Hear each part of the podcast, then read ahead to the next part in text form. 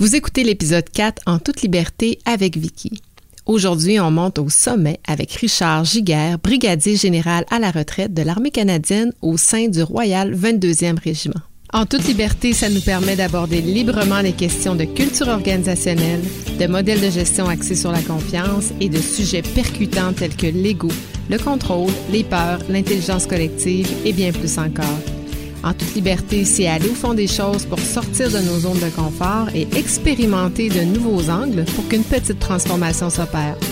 Comme personne, agent de transformation ou comme gestionnaire, je veux t'aider à te propulser vers des sommets qui te transforment.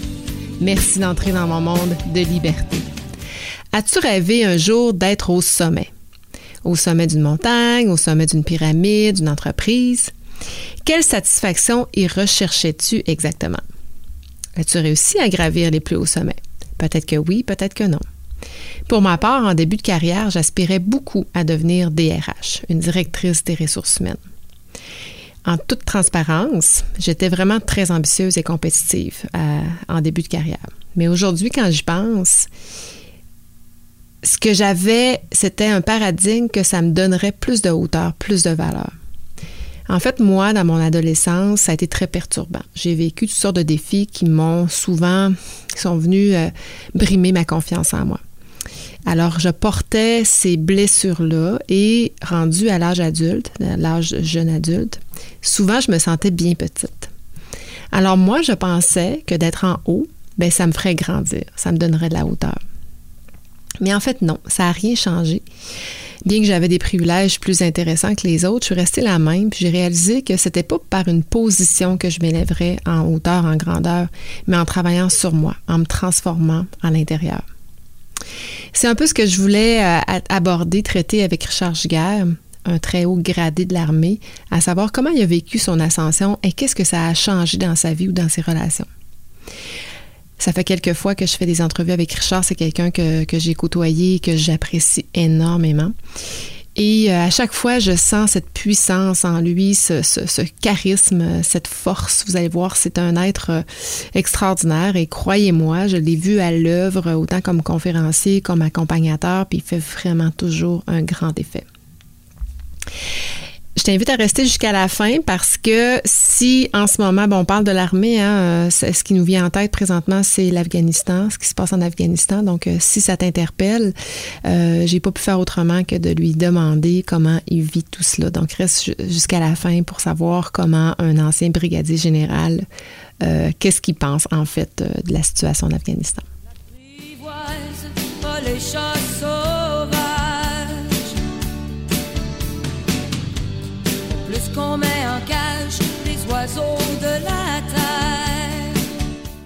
Richard Giguère a une feuille de route très chargée et je ne peux faire autrement que de vous lire euh, sa biographie pour pouvoir euh, expliquer tout ce qu'il a fait.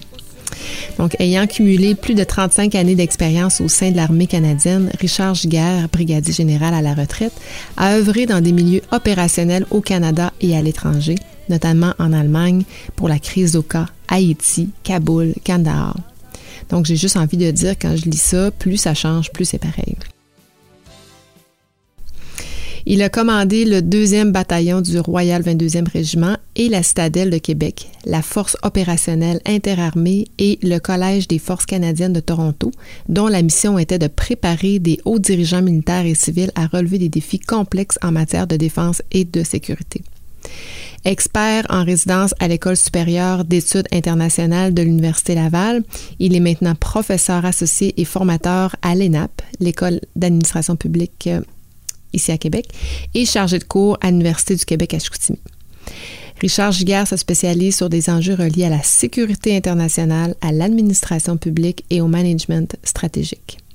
Breveté de l'École de guerre de Paris, détient un baccalauréat avec spécialisation en études militaires et stratégiques du Collège militaire royal de Saint-Jean et un diplôme d'études supérieures spécialisé en études stratégiques de l'Université Sorbonne Paris-Nord. Il siège comme administrateur au Conseil de développement international Desjardins et c'est le président de la Fondation Générale Vanier du Royal 22e Régiment qui vient en aide aux militaires actifs et retraités de leur famille et leurs familles. Vous Voyez donc que je ne pouvais faire autrement que de lire cette grande feuille de route. Bonjour Richard, euh, comment ça va dans ton coin de pays? Bien, ça va très bien là, dans la, région du Saguenay, Lac-Saint-Jean. Euh, belle journée aujourd'hui. Euh, ça commence à sentir euh, l'automne tranquillement, pas vite. Alors, on profite des dernières belles journées pour faire des, des, activités extérieures au maximum. Ah oui, c'était frais ce matin, ça prenait la petite lèvre. Euh, Richard, euh, ben, je suis vraiment contente. Ça faisait un, petit bout, je pense euh, presque plus d'un an qu'on ne s'était pas parlé, vu. En tout cas, ça faisait avant la pandémie. Donc, mm-hmm. je suis contente qu'on se voit aujourd'hui. Puis je suis contente aussi qu'on parle d'un sujet quand même assez je vais dire émotif. Je vais me permettre de dire émotif, puis ça s'exprimera, ça s'expliquera tout au long de la, de la, discussion. Toi et moi, on s'est rencontrés par un, un, intermédiaire qui nous a euh, mis en commun alors que j'étais au réseau Mallette. Puis euh, je me souviens euh, d'avoir dîné, tu, tu nous avais invité, puis finalement j'étais seule, mais tu nous avais invité à aller dîner au mess des officiers. Super de belles rencontres. Je, je, j'ai que de bons souvenirs par rapport à cette rencontre-là. Puis, mais il y, a quelque chose bon, tu es, un bon raconteur, tout ça, puis tu me racontais plein d'histoires, puis euh, euh, sur le leadership et tout. Euh, mais il y a quelque chose qui m'a interpellée, puis qui m'est encore resté qui me reste toujours en tête. C'est vraiment là que je veux aller avec toi aujourd'hui, c'est-à-dire la salle où on a dîné. Je me souviens plus comment ça s'appelait, mais je me souviens qu'il y avait des photos sur le mur. là, je me souviens plus des titres, si c'était juste des brigadiers généraux ou si c'était des généraux. Euh, en tout cas, tu pourras, tu sauras nous le dire, mais euh, je me souviens que tu m'avais raconté euh, rapidement ton histoire comment tu as gravi dans les échelons de l'armée. En introduction, j'ai présenté ta biographie, puis bon, on voit que tu as une feuille de parcours euh, très, très, très euh, euh, riche, beaucoup de, de, de, choses qui se sont passées, mais un parcours professionnel dans l'armée qui a été aussi très valorisant, je vais dire ça comme ça.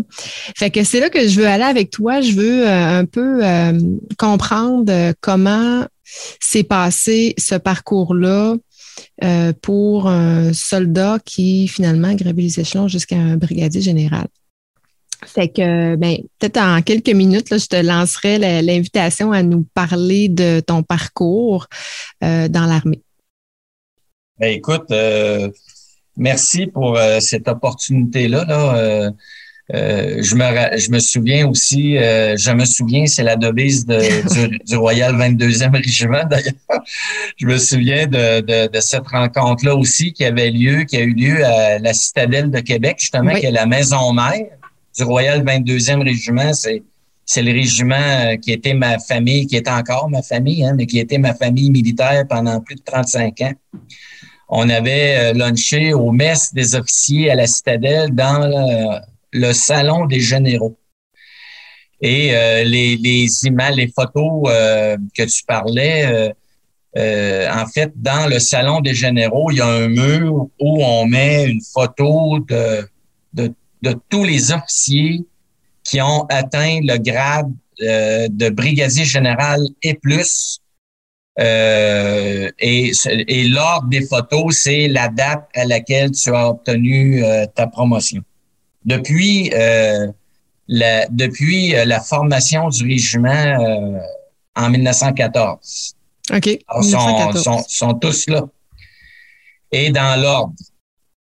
Alors, donc, les généraux dans les forces armées canadiennes, ce sont les cadres dirigeants de l'organisation. Hein. Les forces canadiennes, c'est une c'est une pyramide hiérarchique typique, là, euh, une hiérarchie pyramidale. Euh, le haut de la hiérarchie est, euh, est occupé par les généraux. et puis, on, ça représente à peu près 1% de l'effectif des forces canadiennes qui, qui ont le grade de général. Alors, ça te donne une idée là, de, comment est pointue cette pyramide-là, là, à peu près 1 Sur un effectif d'environ combien? Si Environ 100 000. Alors, il y a à peu près une centaine. Tu sais, grosso modo, là, il y a autour d'une centaine, là, peut-être 100, 115, 120, ça fluctue, là, euh, généraux de, de tout grade, là, euh, euh, sur un effectif d'à peu près une centaine de mille là, et plus. Hmm. Là, quand on inclut les réservistes, les réguliers. Euh, Mais si tu permets, je prends juste euh, une, euh, quelques secondes pour les nommer là, rapidement, les grades, parce que ben moi, je les connais pas par cœur, fait qu'il faut toujours que je m'y réfère. Là. mais ça commence comme un soldat qui est confirmé, un soldat formé, un caporal, caporal-chef, un sergent, un adjudant, un adjudant-maître, un adjudant, un adjudant-chef, après ça, on rentre dans les élèves officiers, ce que je comprends bien. Puis là, on arrive dans les officiers sous-lieutenant, lieutenant, capitaine, major, lieutenant-colonel, colonel, brigadier général. on est rendu dans les officiers généraux.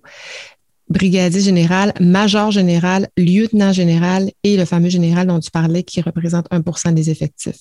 Fait le, le, le, en fait, là, le général, tout, à partir de brigadier général, c'est ça qui est le groupe de 1% OK, c'est toute la, les officiers généraux, c'est 1% C'est ça. C'est ça. Alors, dans la carrière euh, d'un officier, là, c'est assez particulier parce que quand on, entre dans les Forces armées canadiennes comme officier, euh, on, on, reçoit une commission d'officiers qui est un document légal là, euh, qui, est, qui est signé, en fait, là, qui, euh, qui est signé par euh, le gouverneur général qui parle au nom de, du souverain, de la reine, en ce qui nous concerne. Là.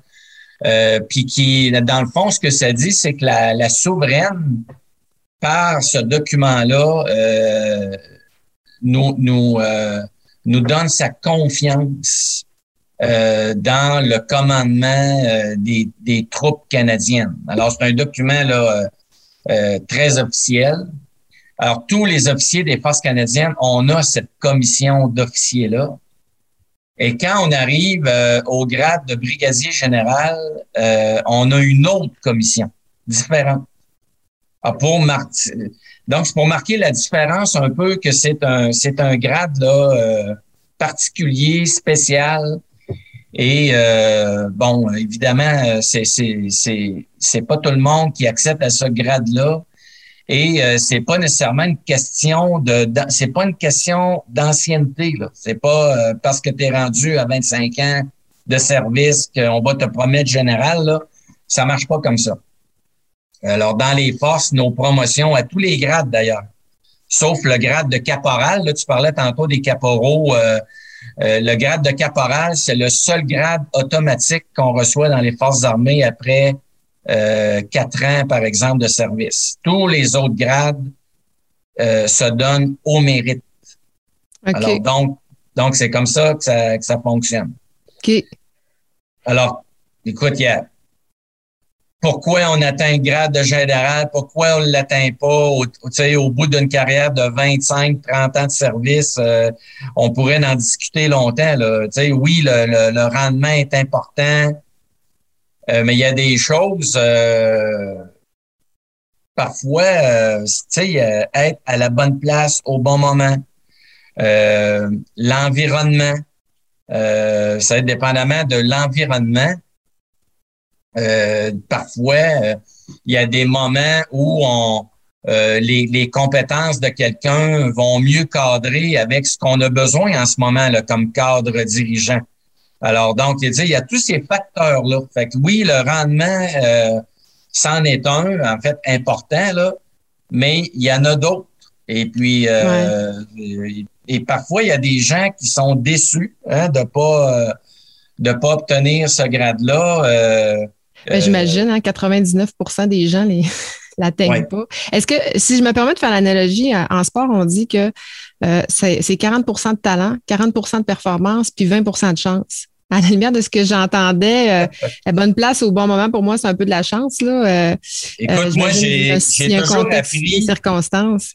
Oui, j'ai appris quelque part dans mon cheminement que, que Napoléon, avant de remettre un grade de général un officier, demandait si cet officier était chanceux.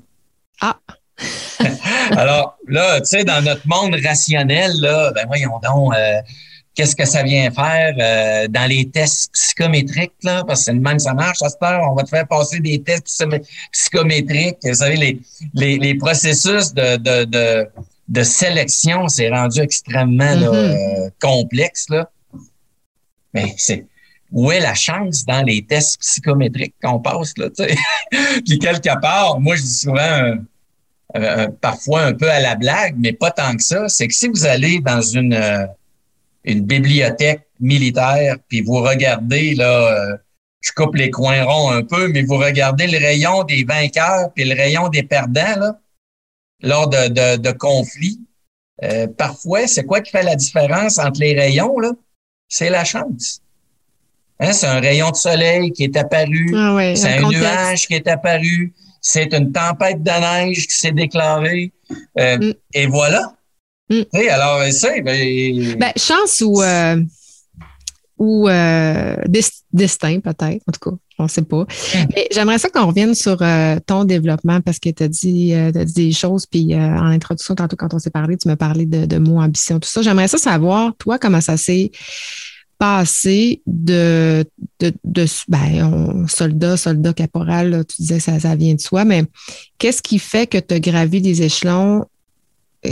Pourquoi on est venu te chercher toi, puis quelles étaient tes ambitions là-dedans? Ben, peut-être euh, une précision, euh, Vicky, là, euh, quand on joint les forces armées au centre de recrutement, il y a, il y a deux programmes d'enrôlement qui sont très différents. Si tu peux entrer comme simple soldat, puis gravir les grades des sous-officiers, donc tu vas te rendre euh, jusqu'à adjudant-chef, comme tu dis. Là. Ça, c'est et tu as le programme des officiers. Donc, c'est deux, euh, deux programmes distincts. Puis euh, vous avez peut-être déjà entendu parler là, des collèges militaires à Saint-Jean, puis les collèges militaires à Kingston. Mhm. Alors, c'est là que les, les jeunes officiers potentiels vont, euh, parce que les officiers, un peu dans les forces armées, ce sont les cadres de l'organisation. Euh, donc, c'est deux programmes de- d'enrôlement différents. Alors, moi, j'ai joint les forces armées comme officier. Alors, déjà, j'ai commencé, comme tu n'as mentionnais pas tout à l'heure. Ouais. C'est ça? Non, n'as pas été non, soldat? au, au grade d'élève officier, OK. puis ensuite second lieutenant, puis lieutenant. OK. Il y en a parfois qui vont joindre comme soldats, puis à un moment donné dans leur carrière, ils vont basculer chez les officiers, mais euh, c'est pas la majorité. OK. Ben, merci. Donc, c'est deux programmes d'entrée très différents. D'accord. Alors, moi, je suis entré comme dans le programme d'entrée des officiers. Et euh, donc, j'ai fait ma formation de base, là, euh, de, de, le- les bootcamps, là, pour employer un mot à la mode. Là, euh, et toute la formation de base pour devenir un officier euh, d'infanterie. Hein, le Royal 22e Régiment, c'est une unité d'infanterie euh, dans les Forces armées canadiennes. Et je me souviens, tu sais, tu parles d'ambition, je me souviens très bien de cette époque-là, quand on a terminé. Écoute, là, je te ramène, euh, ben, écoute, c'est, c'est un autre millénaire, là. Ah, On ah. parle de 1980. hein? Alors donc, euh, et là, euh, tu sais, on, on reçoit notre grade, on reçoit notre commission, hein, que je te parlais tout à Ouais. l'heure. Notre grade de second lieutenant, écoute, là, on est un officier dans les forces armées canadiennes. Puis j'avais des collègues qui avaient terminé le, le cours avec moi qui, qui, qui disaient à l'époque, euh, sais, moi, un jour, je vais être commandant de l'armée canadienne. Tu sais, des, je vais un jour, je vais être général, tu sais. Puis c'est, c'est drôle, hein? Moi, j'ai jamais dit ça à cette époque-là. J'ai, non, Ben, c'est ce que je me souviens que t'avais- tu m'avais dit euh, justement à ce dîner-là. Ouais. tu sais, l'ambition, il faut en avoir. Il faut en avoir, euh, c'est sûr, là, parce que à mesure qu'on monte dans les grades, là, c'est- ça devient très exigeant là, pour nos vies personnelles, euh, nos vies professionnelles. Alors, quelque part, si tu as pas le goût de gravir les échelons, euh, ben, ça marchera pas. Tu, Mhm. Bon. Mais si tu as le goût euh, ou le désir, ben je pense que l'ambition doit être calibrée euh, parce que les choses arrivent pas nécessairement comme tu le désires. Puis parfois, c'est dû à des facteurs dont tu as aucun contrôle. Et, et là, à ce moment-là, euh, pour finir mon histoire de mes collègues qui, qui pensaient être commandant de l'armée un jour, puis général un jour, il y en a aucun, finalement, Ah de ceux-là qui ont accédé à ce grade. OK. Puis pourquoi? C'est ben, c'est pour toutes sortes de raisons. Mais c'est de, de, de, parfois justement on, c'est bien peut-être c'est c'est la, la, façon dont tu communiques tu sais euh, bon un jour je vais être le commandant de l'armée puis ça veut dire quoi aux autres autour de toi tu sais est-ce mm-hmm. que cette personne-là est prête à faire à peu près n'importe quoi pour arriver à ses fins puis mm-hmm. euh, tu sais l'ambition c'est très bon faut en avoir mais ça peut être aussi ça peut causer beaucoup de friction dans l'organisation si tout ce qui compte dans ta carrière, c'est ton ambition personnelle. Et une chose qu'on apprend beaucoup dans les forces armées, c'est ce qui fait la force d'une organisation, c'est l'équipe. Puis c'est comment les leaders arrivent à diriger ces équipes-là, mais c'est la force de l'équipe qui va faire la différence. Fait que si toi, en raison de tes ambitions personnelles, euh, tu sais, ça, ça, ça, ça, cause euh, de la friction dans ton équipe, ben là, on n'est pas plus avancé. Fait que moi, euh, c'est sûr que, tu sais, j'avais de l'ambition et j'ai, je me suis toujours organisé pour être compétitif.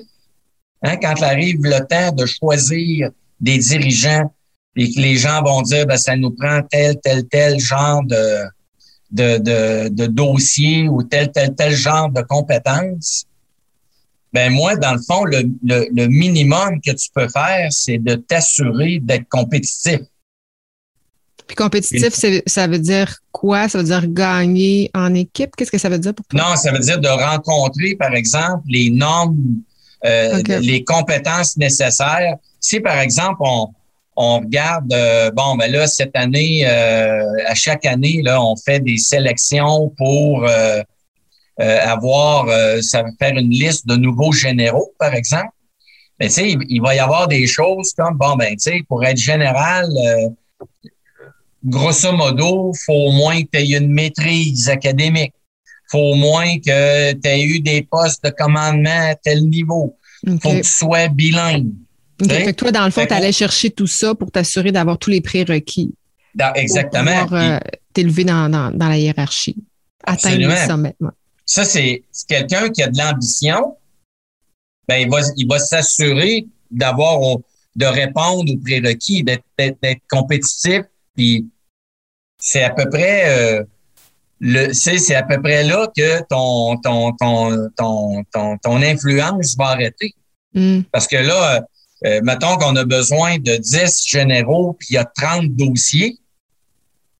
Ben là, euh, les 30 dossiers, euh, en termes de prérequis, sont très semblables. Alors, pourquoi mm. qu'il y en a qui vont être générales puis pas d'autres? Ben là, tu sais, ça embarque dans un autre processus. puis oui, les tests psychométriques et tout ça, j'ai rien contre ça, mais il n'y a pas juste ça non plus. Fait que, Effectivement. Puis ça fait longtemps que je veux te poser cette question-là parce que c'est pas la première entrevue qu'on fait. Là, ça fait deux, trois entrevues qu'on fait ensemble. Puis je veux vraiment te poser cette question-là. Pourquoi on t'a choisi en toute humilité, là, je, je, en, toute transparence, pourquoi on t'a choisi, à ton avis? Euh, ben écoute, personnellement, moi j'étais euh, en fait, j'ai été promu brigadier général à Canada. OK. je pense, je pense que je suis le seul officier canadien qui a été promu en théâtre opérationnel. Ah, ah ouais, OK. Euh, puis, euh, en fait, moi, j'étais à cette époque-là, j'étais le commandant adjoint euh, des forces canadiennes à Canada. Et là, on parle de 2010-2011. Et moi, j'étais colonel à cette époque-là. Et j'étais compétitif pour être un général. Bon, je savais, mais est-ce que j'allais le devenir ou non? Euh, comme je te dis, là, euh, c'est pas ma décision. Comme je te dis, je te disais tout à l'heure, c'est pas parce que j'avais euh, 30 ans de service de fait que j'allais avoir le grade. C'est pas comme ça que ça fonctionne. Et euh, il y avait un commandant euh, de la deuxième division, en fait, qui est le Québec, hein, le le, Canada est divisé euh, euh, militairement en divisions sur des bases géographiques. Alors, le Québec c'est ce qu'on appelle la deuxième division de l'armée canadienne. Toutes les forces canadiennes qui sont au Québec, qui sont dans l'armée. Alors, moi, j'étais euh, à la veille de, m'en venir de Kandahar et on, on avait déjà, euh, on m'avait déjà laissé sous-entendre que j'allais rester au grade de colonel et que j'allais aller à Kingston, en Ontario, pour commander le collège euh, de l'armée, le collège d'état-major de l'armée, OK. qui est un très beau poste. Mhm. Alors moi, j'étais content avec ça. Alors, c'est un peu comme ça qu'on se dirigeait à la fin de ma mission, là, puis tout ça. Et puis, euh, euh, le commandant de la deuxième division de l'époque, un brigadier général, a décidé de prendre sa retraite de façon impromptue. OK. Alors là, euh, ben, ça crée un poste de général. tu sais, quand je te parlais un Ouais. peu d'être là au bon moment, un peu de chant, bon. Ouais. Alors là, on- dans le, le, le, le brouhaha que ça a créé, là, dans le, le- le- l'envoi des généraux puis des colonels puis les promotions, ça a créé un poste. Et là, le commandant de l'armée m'a appelé pour me demander euh, si j'acceptais de- d'occuper le poste de commandant de la deuxième division, un poste qui vient de se libérer. Et ça venait évidemment avec la promotion au, au grade de général. Wow. Ah, c'est exactement comme ça que ça s'est passé. Et Alors- comment tu t'es senti, euh, Richard, quand tu as eu cet appel-là? Là, J'aimais ça, euh, émotivement. Là, c'est Ben, écoute, euh, j'étais à Kandahar, hein, donc dans le feu de j'étais l'action. déjà, euh, ouais.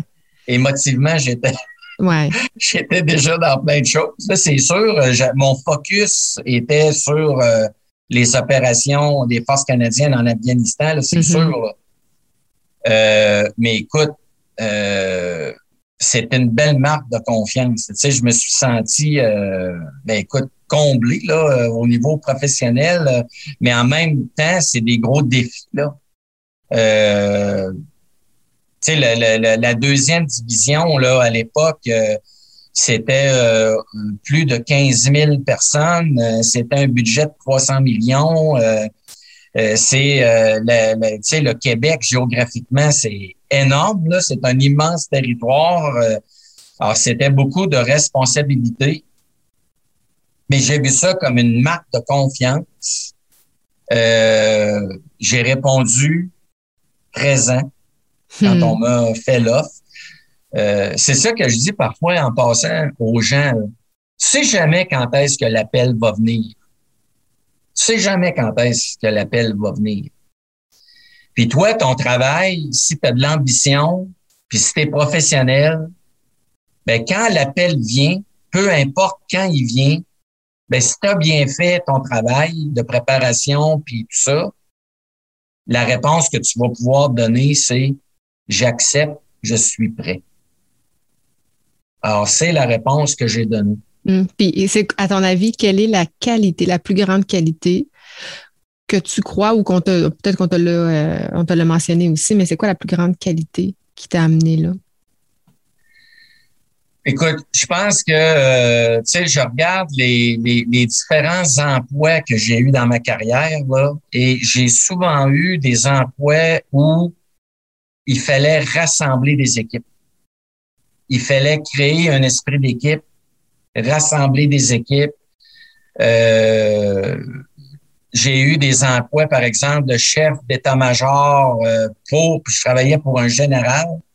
Mais un chef d'état-major, euh, entre autres, c'est de prendre des gens plutôt disparates de toutes sortes à Kaboul, entre autres, euh, de toutes sortes de nations, de toutes sortes de backgrounds, de toutes sortes de bon, puis de, de spécialisation, puis arriver à faire marcher ça ensemble.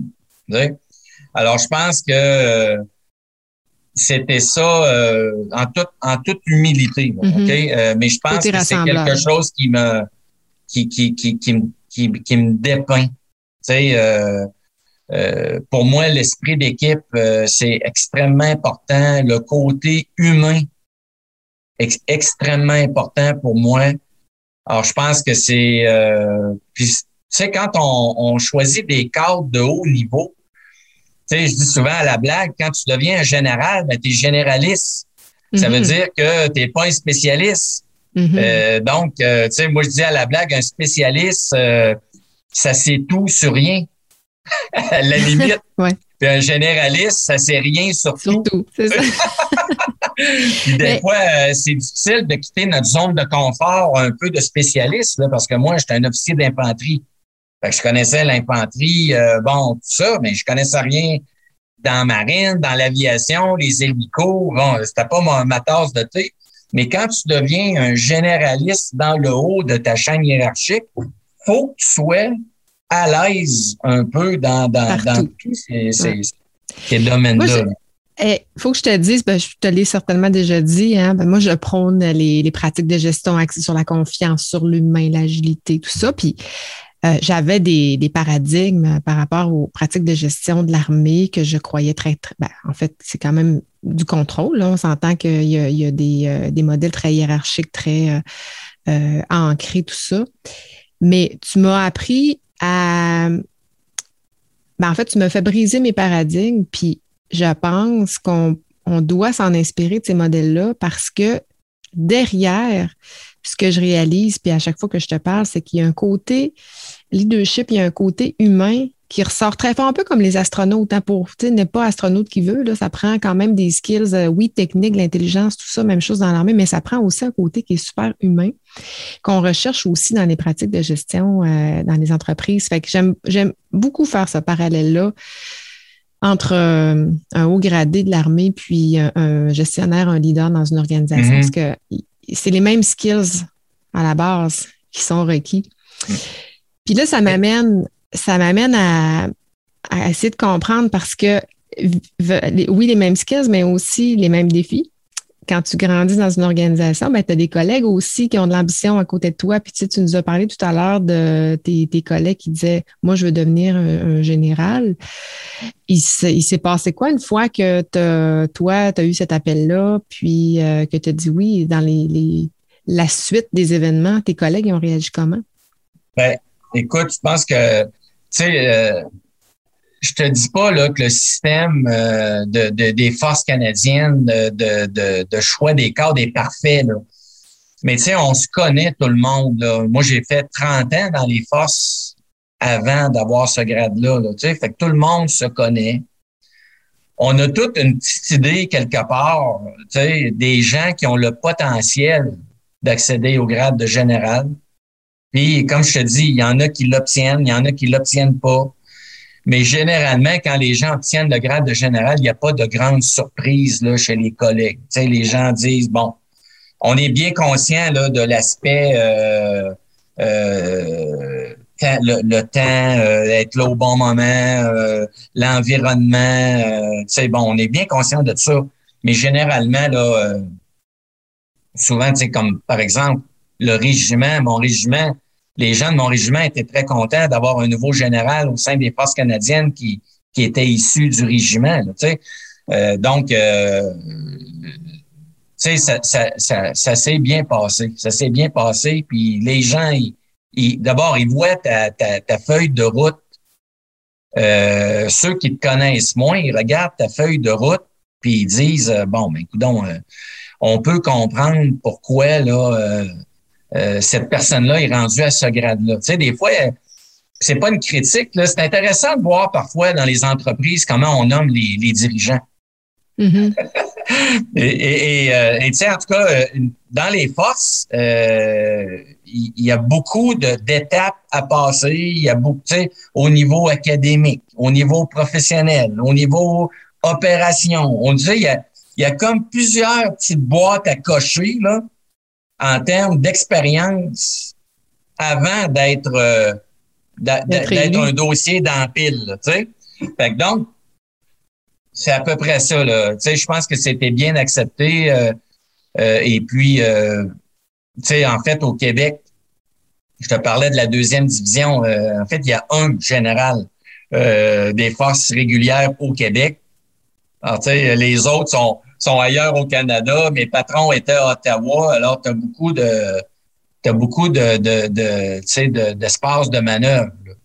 Mais tu sais, tu parlais de, l'aspect humain. Est-ce que je, pourrais revenir un petit peu là-dessus? Euh? oui, ben oui, vas-y. Tu sais, les gens, euh, tu disais, euh, tu avais un peu peut-être de préjugés envers les forces canadiennes. Oui. Ça existe, là. J'ai, mm-hmm. j'ai, je, dis, je demande déjà, d'ailleurs, aux gens de les exprimer. Tu sais, là, j'enseigne à l'université, puis je le cache pas que j'étais militaire, voyons donc.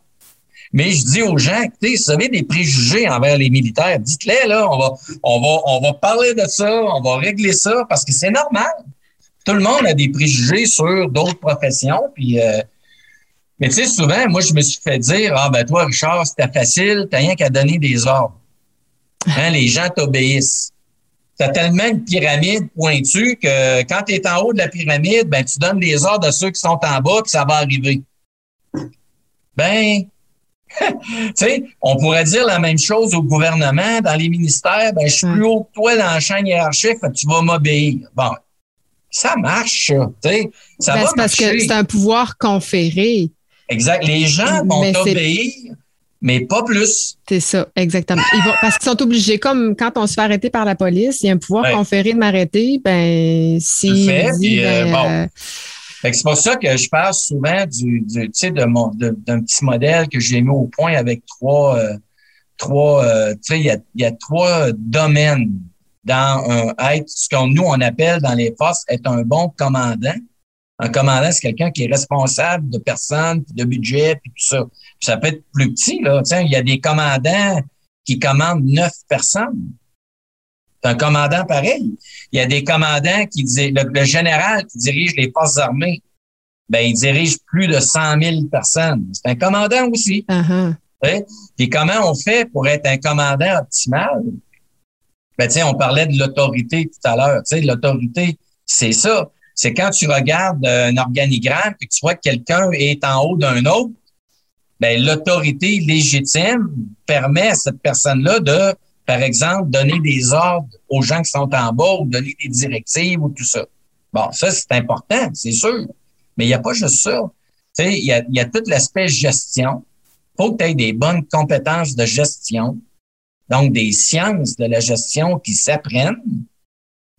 Et l'aspect le plus important pour moi, c'est le leadership. Mm-hmm. Tu sais, des fois, je vais dire à des gens, moi, je rentre dans ton bureau là, de, de cadre, là, puis je vois là au mur, tu as une belle maîtrise en administration publique. Là. Important, là, on met ça sur le mur. Là, tu sais, ça veut dire de quoi? Mais là, je dis, qu'est-ce que ça me dit sur ton leadership? Cette maîtrise-là, qu'est-ce que ça me dit? Tu sais, souvent, on va entendre euh, des gens qui sont en recherche de cadres euh, ah, ben, tu sais, euh, où il tu faut faire une relève, là, impromptu, quelqu'un tombe malade. Qui tu vas prendre? Ah, ben, je vais prendre lui ou elle, regarde, elle a une maîtrise. euh, OK? C'est pas le même ça. Ça, me dit quoi, ça? Ben, c'est important, là. Je dis pas que c'est pas important. Mais ça me dit quoi en termes de leadership? Euh, tu sais, des fois, je fais le parallèle. Euh, en Afghanistan, moi, j'ai rencontré des leaders très efficaces qui savaient pas écrire leur nom. Mm-hmm au Québec, là, comment, comment ça se peut qu'un leader soit pas capable d'écrire son nom? Mais ben non, mais c'est parce que c'est pas la même chose, le leadership puis la gestion puis tout ça. Puis ça prend le mélange des trois pour être un bon commandant. L'autorité, la gestion puis le leadership. Mm. Puis je m'explique, là, là, on peut avoir un grand débat, ça, ça prend-tu le leadership?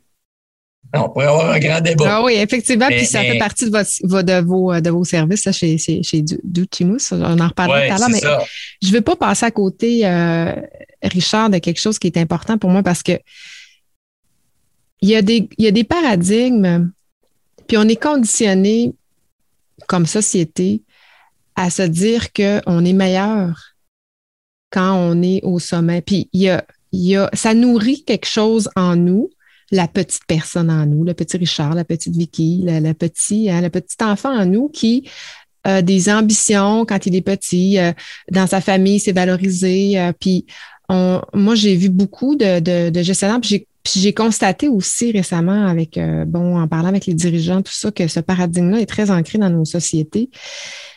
Puis j'ai l'impression qu'il y a des gens qui veulent gravir les échelons parce que ça vient nourrir un petit être à l'intérieur qu'on a envie de, de, valoriser. Je ne sais pas si ça résonne chez toi, mais est-ce que c'était quelque chose que tu aspirais depuis ta tendre enfance? Est-ce que c'est que ça a-tu nourri quelque chose ou pour toi, ça n'a rien changé? Personnellement, là, euh, je comprends ton point, là, puis uh-huh. oui, euh, on envoie des gens comme ça là, qui, euh, qui aspirent à monter les échelons, euh, mais à mon avis, bien personnel, pas nécessairement pour les bonnes raisons. Mm-hmm. moi, je trouve qu'une belle qualité chez quelqu'un qui est haut dans les échelons, c'est l'humilité. Et puis, euh, tu sais, dans, dans le fond, euh, tu es aussi bon que les succès de ton équipe. Mm-hmm. Tu sais, souvent, moi, j'ai entendu dans les postes, quand euh, on avait des succès avec une équipe quelconque, c'était la faute de l'équipe. Quand on a des problèmes, des échecs, c'est la faute du chef. Ouais. C'est dur de faire ça mm-hmm. parce que c'est sûr que personne n'aime ça euh, échouer. Hein? Euh, personne n'aime ça. Et puis, tu sais, des échecs dans le monde militaire, euh, on fera jamais faillite, là, les forces canadiennes. C'est pas ça l'échec, là.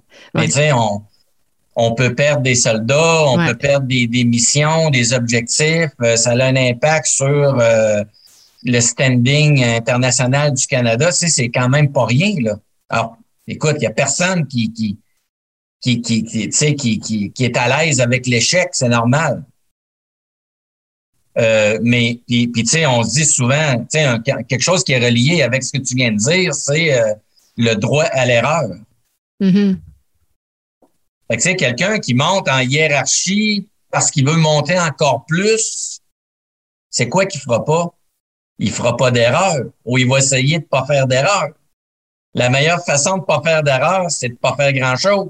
Fait que c'est ça un peu le dilemme. Ouais. Oui, euh, tout à fait. Serais-tu le même Richard si tu n'avais pas été brigadier général? Aujourd'hui? Tu es retraité de l'armée, mais serais-tu la même personne? Je pense que oui. Franchement, je pense que oui. Tu sais, euh, euh, j'en ai des, j'ai de très bons collègues, amis, dont notre relation n'a pas changé. Mm-hmm. Qui, eux, par exemple, ont pas nécessairement atteint ce grade-là. Et tu sais, moi, euh, ça n'a rien changé dans, dans, dans, notre relation. Puis je serais, le, je serais le même bonhomme, là. Mm-hmm. C'est sûr qu'il y a des, tu sais, avec l'obtention de grade comme ça, ça rejaillit quelque part, bon, dans ton CV, euh, euh, euh, ça te donne euh, l'opportunité d'occuper des postes de plus haute responsabilité. La euh, notoriété. la notoriété. Tu travailles plus au, niveau stratégique, évidemment, des organisations. C'est pour ça qu'on te nomme d'ailleurs. Ouais. c'est parce que là, il faut quitter notre petite zone de confiance de l'infanterie, par exemple. Tu vas t'en aller travailler au niveau stratégique. Alors bon, donc ça t'ouvre les horizons. Mais tu sais, je te parlais des 22, là, les, gens du Royal 22e Régiment, euh, les 22 qu'on s'appelle entre nous. Là. Les 22. les 22. Euh, c'est, on est reconnu dans le monde comme ça aussi, hein, les, les 22. Euh, à, notre retraite, là, il y a des, il y a des, il y a, des petits groupes d'anciens qui, qui, qui se réunissent quelque part, une fois par mois, le kit, de tout grade. OK. Puis moi, euh, un des, un de, de, en fait, un de, un, de mes, un de mes bonheurs, je pourrais dire comme ça, c'est que je suis invité. Hmm. Même si j'étais général, même si j'étais général, tu comprends? Ouais. Je suis, je suis encore partie de la gang. Parce qu'il y en a qui, qui atteignent des grades euh, supérieurs, sont partis dans la stratosphère puis ils reconnaissent plus personne autour d'eux autres. Là. OK. Tu sais, mais moi, non, moi, je suis encore parti de cette gang-là. Puis là, écoute, il y a des. Tu sais, tu parlais des grades, j'ai des collègues, amis qui étaient capitaines, majors, peu importe, là. Mais je suis là. Fait que dans le fond, c'est informel tout ça, mais c'est un indicateur que, que, que le Richard est resté Richard, en fait. Oui. Ben, en tout cas, moi, je, je, je, pose la question parce que là, on est dans l'entrevue, mais tu sais, je, connais très bien la réponse parce que tu es, d'une accessibilité, euh, c'est fun. moi, j'ai jamais senti euh, le standing que tu peux te prendre parce que tu as eu euh, une fonction de haut gradé. Au contraire, tu es, un bon vivant, très sociable, très mm. humain, très friendly. Oui. Puis quand je te dis, tu sais, des fois, il faut savoir s'entourer. Parce que ça, c'est mon style de caractère. Mais des fois, il faut être un peut-être un peu plus, euh, tu sais, euh, by the book, let's go, le kit. Fait que dans ton équipe, parce que là, à un moment donné, il faut, faut se connaître, puis euh, euh on, tu sais, personne n'est parfait, là. Personne, tout le monde a des lacunes, tout le monde. Bon, alors là, c'est de savoir ça, puis de dire, ben moi, à cause de mon tempérament, euh, plutôt bon vivant, euh, très axé sur euh, l'humain puis tout ça, ben parfois il faut être axé hmm. euh, tu sais plus rationnel puis tout ça. Alors là, c'est quand arrive le temps de s'entourer pour faire ton équipe de commandement, ben là, il faut que tu t'entoures des gens qui vont venir te balancer pour que la, grande organisation euh, soit pas toute d'un bord ou toute de l'autre. Mais euh, non, alors moi, euh, c'est c'est comme ça, euh, ça, ça je pense, là je regarde ce que je fais maintenant, j'enseigne, tu sais que peu importe le grade que, que j'ai eu à la fin de ma carrière, je crois pas que ça aurait un gros impact sur mes tâches d'enseignement, tu sais, parce que là, faut, quand on tombe dans un autre monde, faut se redéfinir, faut se réinventer. Mm-hmm. Nos grades, nos médailles, tout ça, écoute, là, dans le monde académique, par exemple, tu sais, je veux dire, c'est, c'est pas à cause de ça que tu vas nécessairement obtenir des postes, tu sais. Mm-hmm. Fait qu'il faut se réinventer aussi, là, euh, après tout ça. Comme je, je te parlais un peu au départ, il y a un après. Puis peu importe le niveau euh, que tu vas obtenir dans l'échelon de ton organisation, tu resteras pas là en permanence. Il y a un après. Mais tu sais, euh, parfois, tantôt, on parlait d'ambition, puis qu'est-ce que je veux faire pour monter là, puis le kit. Quand, quand ta priorité, là, euh, c'est ton avancement personnel, souvent, ça a un impact sur ce qui est autour de toi. Et quand tu as eu ton poste et que tu es content, puis ton, tu parlais de ton ego tout à l'heure, ton content est super heureux, ton ego super heureux, lequel, bon, je l'ai eu. Après deux ans, trois ans, quand on va dire, Richard, merci beaucoup pour ton service, mais euh, il est rendu le temps de te remplacer, c'est quoi qui reste? Mm. Il te reste toi. toi et... Puis, euh, ton autour, là, comment c'est maintenant? Puis si tu avais un conseil à donner justement à ces, ces gens-là qui, euh, ben, que tu as, un peu répondu, mais qui, euh, qui avaient l'ambition euh, exprimée là, de, de, devenir généraux, si tu avais un conseil à, à leur redonner, je ne sais pas moi, 20, 25 ans plus tard, je ne sais pas combien d'années mmh. plus tard, mais si tu avais le, le, la chance de revenir dans le temps puis leur donner un conseil, lequel leur donnerais-tu? Ben, tu sais, ça, ça, revient un peu à l'humilité. L'humilité. Euh, l'humilité, puis, euh, tu sais, dans le fond, comme je te disais, là, euh, Vicky, si j'avais pas eu d'ambition, euh, j'aurais pas été là mm-hmm. non plus. Mm-hmm. Alors, comme je te dis, il faut avoir une ambition, mais qui est mesurée, mm-hmm. euh, qui est pas euh, contre-productive pour l'équipe qui t'entoure. Et c'est de s'assurer de, de, de, de, travailler sur les prérequis qui sont nécessaires à ton avancement. Parce qu'il y a des gens très rapidement dans leur carrière qui vont dire non, moi je suis pas intéressé par ça. Pour toutes sortes de raisons. Bon, ben, c'est correct. C'est correct. là, il y a des gens qui vont dire ben moi, tu sais, il faut que tu dises quelque part, ben oui, je suis intéressé. Si vous voulez me donner des promotions, des responsabilités, je suis intéressé, je suis prêt à le faire. Ça, c'est sûr que c'est un signal faut que tu envoies. Mais maintenant, quand tu dis que tu es prêt à le faire, ben il faut que tu rencontres les prérequis aussi. Là. Mm-hmm. Alors, tu sais, Je pense que le travail, c'est de, de signifier qu'on est prêt à le faire, qu'on a le désir de le faire. Euh, parce que ça arrive parfois, on voit ça des fois dans des organisations où des gens obtiennent des postes de contrôle, de commandement ou de direction qui sont pas intéressés par tout. Ils, veulent pas, ils, prennent à reculons, ouais. Ils prennent à reculons, puis ça, Ben, ça paraît tout de suite. Là. Bon. Mais une fois que tu as dit, euh, bon, tu as exprimé ton intention, là, tu travailles sur ton, ton bon, qu'est-ce que ça prend pour, comme prérequis? Parce que des fois, là, c'est à longue haleine. Faire une maîtrise, tu fais pas ça dans deux semaines. Euh, devenir bilingue, tu fais pas ça dans deux semaines. Tu sais, bon, ça dépend des prérequis qui sont pour que quand l'appel arrive, mm. tu sais pas s'il va arriver l'appel. Mais quand l'appel arrive, la réponse que tu dois donner, c'est je suis prêt et présent. Mais je retiens une chose de ce que tu dis. Intention, intérêt. Oui, on peut avoir des intérêts personnels parce qu'on a de l'ambition, mais si les intérêts, faut, faut quand même se poser la question, mes intentions, est-ce qu'ils sont vraiment juste sur moi? Où j'ai quand même des intentions de collectivité, de, de, d'amener la valeur ajoutée pour l'équipe. Je pense que ça, c'est, en tout cas, moi, si j'avais, je reprends ce que tu dis, puis j'avais un conseil à, à, en soutirer, ça serait celui-là. Attention aux intérêts personnels. Pose-toi la question, euh, quelle place elles prennent? Fait que j'aime, j'aime beaucoup cette, euh, cette, euh, conseil-là, finalement tes intérêts personnels euh, ne doivent pas œuvrer au détriment de l'intérêt général de ton organisation. C'est la même chose en entreprise. C'est ça. Est-ce que présentement, tu prends une décision pour tes intérêts personnels ou tu les prends pour l'entreprise? Si tu penses à l'entreprise, est-ce que c'est la meilleure décision? C'est un peu la même chose.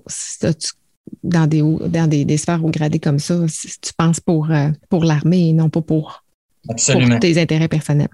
Euh, écoute, j'aurais, j'ai une multitude de questions. Il va falloir qu'on fasse une prise 2 à la prochaine saison, mais je, veux quand même parler parce que quand on s'est rencontrés, je voulais savoir avec Douchimus, vous faisiez, je ne sais pas si vous le faites encore, peut-être avec la pandémie, pas, euh, vous n'avez pas pu le faire, mais on s'était rencontrés dans le cadre d'un événement sur les plaines d'Abraham où toi et tes deux, euh, deux confrères euh, chez deux euh, copropriétaires, euh, François Lafont et François Rifou. Vous nous aviez animé une séance sur le leadership en, en, faisant référence à la bataille des plaines d'Abraham, les Français qui se sont fait conquérir par, par l'armée britannique.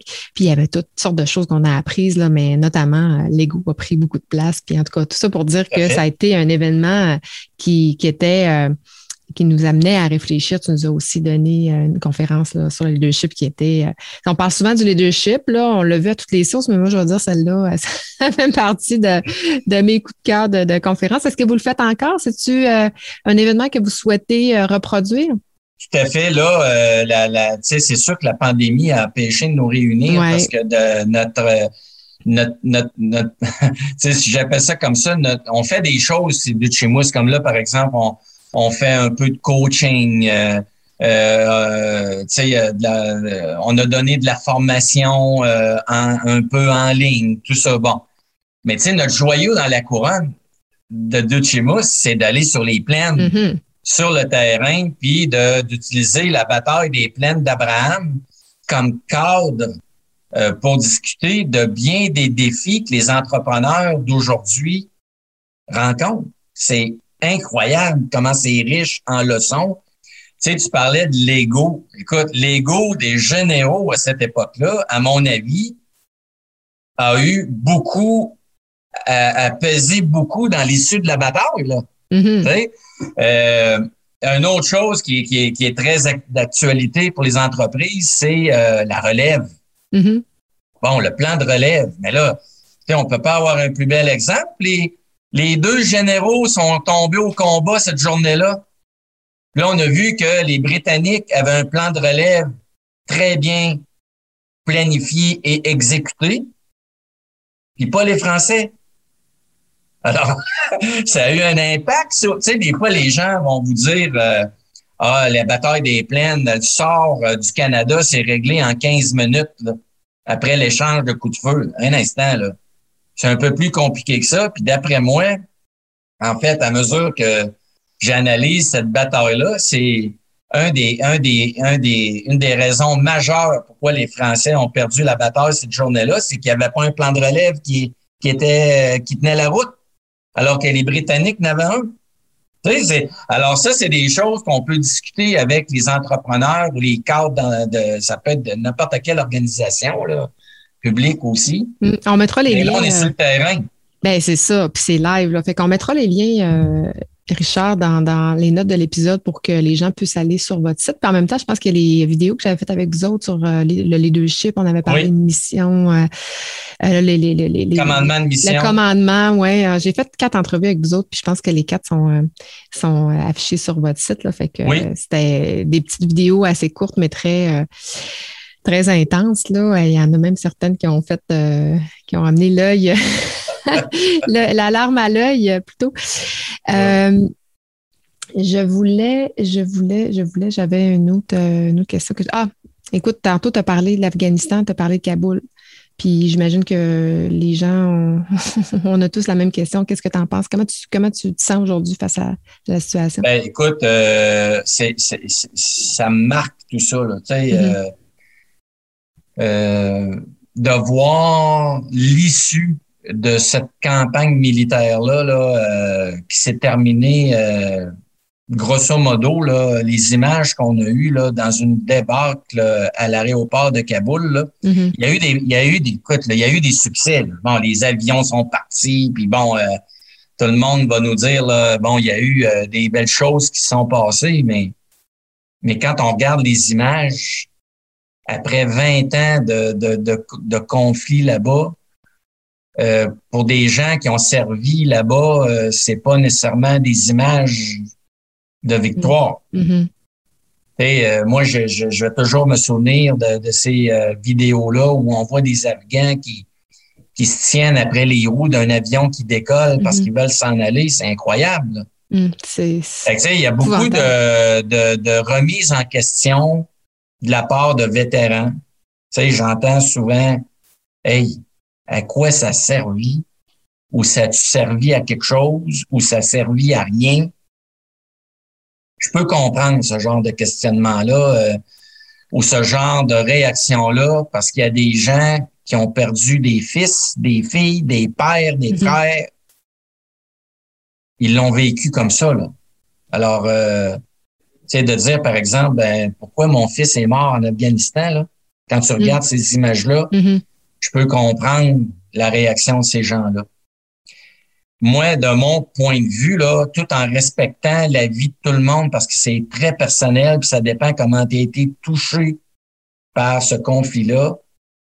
Pendant les 20 années qu'on était là, il y a quand même eu des améliorations qui sont faites en Afghanistan.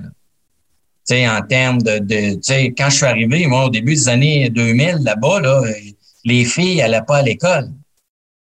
Mm. Hein, euh, bon, alors euh, ceux-là, 20 ans plus tard, ils y vont. Là, je sais pas qu'est-ce que les talibans vont faire. On n'est plus là. Mais tu sais, dans les 20 dernières années, il y a eu quand même du positif qui a été amené en Afghanistan au niveau tactique, hein, de la sécurité. Tu sais, la, la mission des militaires en Afghanistan, c'était de créer un parapluie sécuritaire. Ben, on l'a fait. Sais, moi, j'ai jamais eu peur que Kaboul ou Kandahar tombe aux mains des talibans pendant que j'étais là. là. Fait notre mission, c'est un peu de créer l'espace sécuritaire qui allait permettre aux dirigeants euh, de, d'instaurer une, une gouvernance, euh, de repartir l'économie, de faire toutes ces choses-là. Au bout du compte, euh, je me souviens toujours, la mission des Canadiens à l'époque, puis des forces alliées, c'était de gagner le cœur et l'esprit de la population afghane. Hmm. Gagner le cœur et l'esprit de la population afghane. Fait que dans le fond, la population, tu sais, parce qu'il n'y a, pas une armée euh, extérieure qui, est venue euh, s'emparer de l'Afghanistan. les talibans, là, c'est des Afghans. C'est une menace qui vient de l'intérieur. Puis dans le fond, les Afghans, il y avait le choix de dire, ben moi, finalement, j'ai-tu plus confiance au gouvernement central de Kaboul ou aux talibans? Là, euh, les derniers événements nous démontrent que c'est définitivement pas le gouvernement central de Kaboul qui a remporté cette question-là. Mais c'est pas nécessairement les talibans non plus, sinon les gens se bousculeraient pas à l'aéroport pour quitter le pays. Là. c'est un peu ça le dilemme. C'est quoi qui va rester? Fait que bon. Hmm. Moi, je pense qu'il y a eu 20 ans, euh, pendant 20 ans, on a planté des graines euh, qui avaient des façons autres euh, que la violence, euh, que l'intégrisme, euh, de vivre dans un pays. Il y a, si tu as 20 ans et plus et moins, euh, tu as au moins connu ça. sais. Maintenant, comment ces graines-là vont pouvoir germer euh, sous l'autorité des talibans 2.0 euh, qui se disent plus ouverts, plus modérés, tout ça. Moi, j'ai des gros doutes là-dessus, personnellement. On va voir. Euh, mais c'est mon point de vue. Hmm. Écoute, euh, je t'écoute, là, puis je, suis un peu sans mots parce que. Puis, il y a comme une émotion qui, qui ressurgit, puis je suis même pas capable de la nommer parce que, tu sais, je ne sais pas qu'est-ce qu'on va apprendre de ça. Je ne sais pas comment ça va se, comment ça va se finir, mais ça va prendre une méchante, soit, soit une résilience, une grande résilience ou un grand affront, je ne sais pas trop. Là, mais... Tu sais, tu as, 40 000 soldats canadiens qui ont tourné en Afghanistan. Tu sais, l'Afghanistan, c'était la guerre de ma génération. Mm. Mais euh, euh, il y a des gens qui ont fait des parallèles avec le Vietnam. les forces militaires américaines au Vietnam ont pas perdu de, de combat. Les Américains ont perdu la guerre quand même. C'est un peu un parallèle que tu peux mm-hmm. faire avec l'Afghanistan. Les militaires, euh, on a eu des coups durs. Là, j'ai 158 frères et sœurs d'armes qui sont pas revenus de là. là. Mm-hmm. Bon, c'est que ça n'a pas été facile. Mais on a remporté là, la, la, la tu sais, je veux dire, dans le sens que la sécurité, puis on a préservé le parapluie sécuritaire pendant qu'on était à Kaboul. Est-ce que ça empêche qu'on ait perdu la guerre? Non. Mm. Parce que la guerre, c'est beaucoup plus compliqué que la sécurité. Tu sais, il y a la gouvernance, il y a la reconstruction, il y a le développement, il y a tout ça. Là je pense que ça, ça va être une des leçons. D'ailleurs, le président Biden le dit. Ouais. Que euh, il, allait mettre un terme à ces efforts-là de reconstruction de d'autres pays à notre image. Mm. Peut-être que finalement, notre modèle est pas si exportable que ça dans certains endroits. T'sais, on entend souvent le mot hubris euh, en latin. Hubris, ça veut dire l'orgueil. Mm les gens, euh, les Américains, d'autres pays occidentaux, on a comme l'impression qu'on a inventé le système parfait démocratique puis qu'on peut instaurer ça facilement ailleurs. Mais là, on s'aperçoit avec la Libye, avec la Syrie, euh, avec l'Afghanistan, euh, avec l'Irak, que finalement, ça s'exporte pas si bien que ça. Là. Fait que mm. c'est peut-être ça la grande leçon la grande leçon qu'on aurait aimé ne pas avoir à, avoir. Mais, euh, hum. Écoute, euh, merci de, ce témoignage parce que euh, on est en plein dedans, puis je pense que ça réouvre des plaies pour, pour l'humanité, en fait, là, cette, euh, toute cette histoire-là. Merci de, nous avoir partagé ton point de vue puis comment tu, comment tu vis ça en ce moment. Euh, merci aussi de, ben, de ta générosité, Richard. Euh, c'est toujours un plaisir d'échanger avec toi sur ces sujets-là. Tu nous en apprends beaucoup sur l'armée. Moi, j'ai appris beaucoup sur l'armée, sur le commandement.